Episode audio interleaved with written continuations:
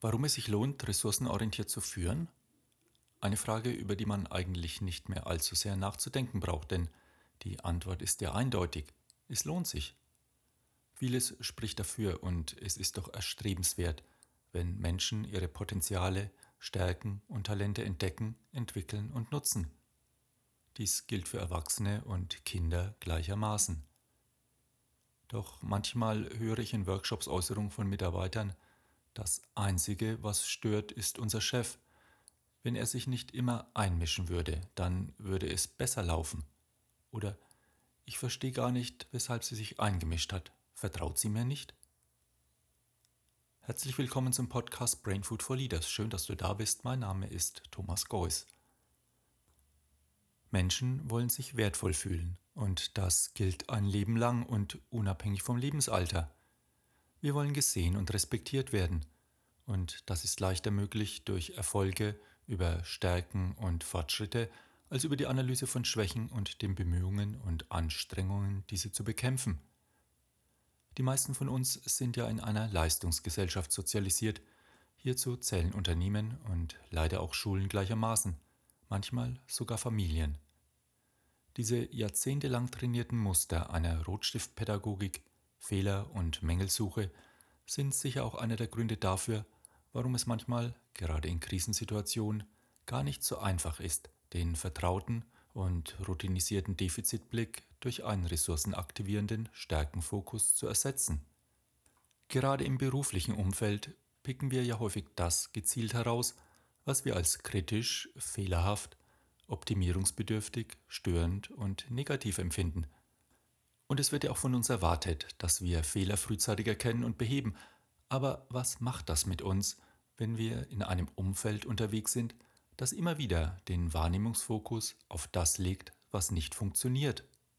Eine positive Wahrnehmungssteuerung ist nachweislich ein mentaler Erfolgsfaktor. Das kann man insbesondere im Leistungssport beobachten. Denn unsere innere Einstellung bestimmt in hohem Maße unsere Wahrnehmung und diese unser Fühlen, Denken und Handeln sodass daraus sehr leicht sich selbst bestätigende und sich selbst stabilisierende Kreisprozesse entstehen können. Und auch neuropsychologische Erkenntnisse bestätigen schon länger, wir tragen die wesentlichen Ressourcen, die wir für unser Leben, für die Realisierung unserer Bedürfnisse, unsere Ziele und für die Erfüllung unserer Wünsche und Aufgaben benötigen, bereits in uns. Doch was sind nun Ressourcen? Den Ressourcenbegriff verwenden wir meist intuitiv. Motivation, Ziele, Wünsche, Interessen, Fähigkeiten, Aussehen, Beziehungs- und Kontaktfähigkeit, Potenziale und so weiter. Also alles, was uns zur Eigenentwicklung und für Veränderung zur Verfügung steht. In uns vorhandene Fähigkeiten und Talente sowie die sozialen Ressourcen wie Beziehungen, Kontakte und zu guter Letzt auch materielle und finanzielle Mittel. Wir bringen doch unser Interesse, Können, Engagement auch nur in dem Maße in eine Zusammenarbeit ein, wie wir uns als vollwertige Partner akzeptiert, wertgeschätzt und verstanden fühlen.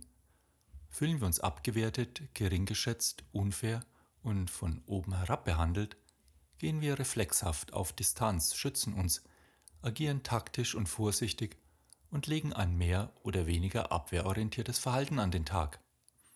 Und Führungskräfte, denen es in erster Linie um ihren Machterhalt und eine Demonstration ihrer Überlegenheit geht, werden schwerlich auf den Schwächenfokus und das Obersticht-Unterspiel der Schuldzuweisungen verzichten. Übrigens ebenso wenig wie Pädagogen, denen es in erster Linie um Selektion geht und weniger um Förderung ihrer Schüler. Eine ressourcenorientierte Führung geht davon aus, dass auch der Mitarbeiter die meisten Fähigkeiten zur Lösung seiner Aufgaben und Probleme in sich trägt.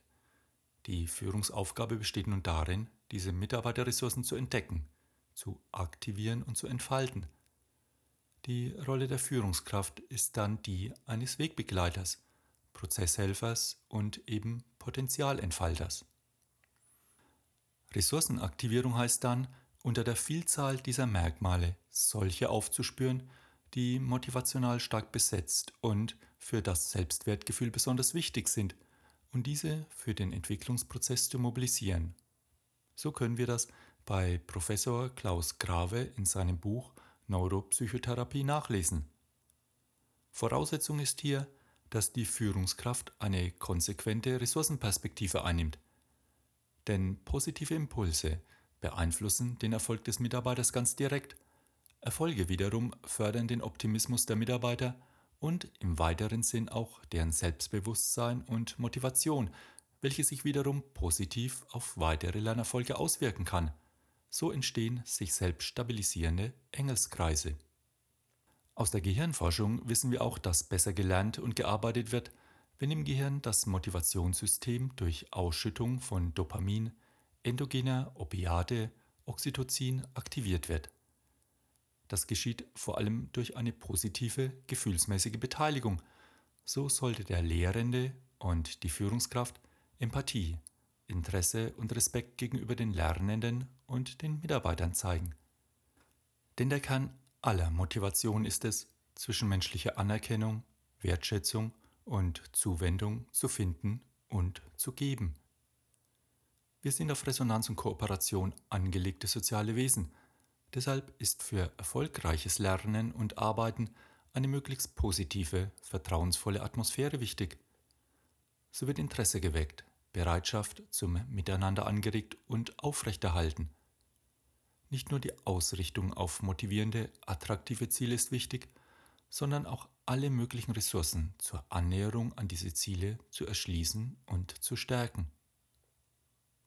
Auch im Führungsalltag brauchen wir ein Verständnis und Gespür, wie Mitarbeiter mit ganz unterschiedlichen Persönlichkeitsschwerpunkten fühlen, wahrnehmen und denken. Denn Führung sollte nicht nur die Ziele und Aufgaben im Blick haben, sondern insbesondere die Menschen. In der Konsequenz heißt das, meine Mitarbeiter kennenlernen zu wollen, neugierig auf den Mitarbeiter, die Mitarbeiterin sein, offen sein, Vorbehalte beiseite legen. Es heißt doch, wir wissen viel über unsere Mitarbeiter, aber wir kennen sie nicht. So könnte ich beispielsweise als Führungskraft meine Mitarbeiter, Klammer auf, auch als Elternteil meine Kinder, Klammer zu, ab und zu nach deren Erfolge fragen. Wann warst du kürzlich mit dir und deiner Arbeit zufrieden? Welche erfreulichen Situationen hast du in letzter Zeit erlebt? Was ist dir gut gelungen? Worin besteht für dich der Erfolg?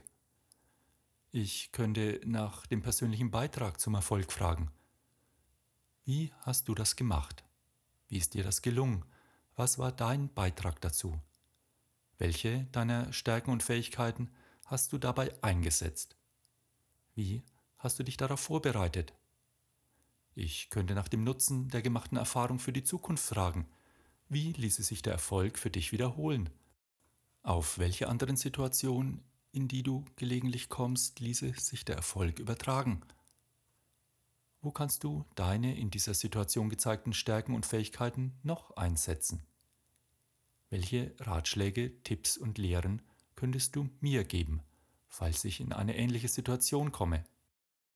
Ja, es lohnt sich also sein Führungsverhalten so auszurichten, dass die vorhandenen Stärken und Ressourcen der Mitarbeitenden zum Tragen kommen und sich die in ihnen angelegten Potenziale optimal entfalten können. In diesem Sinne wünsche ich dir nun viel Spaß beim drüber nachdenken. Bleib gesund und munter und bleibe uns gewogen und wenn du es gut mit uns meinst, freuen wir uns natürlich über eine positive Bewertung auf iTunes oder auf einem anderen Kanal und wenn du unseren Podcast Freunden weiterempfiehlst, die davon profitieren könnten. Pass gut auf dich auf. Lead Your Life, dein Thomas.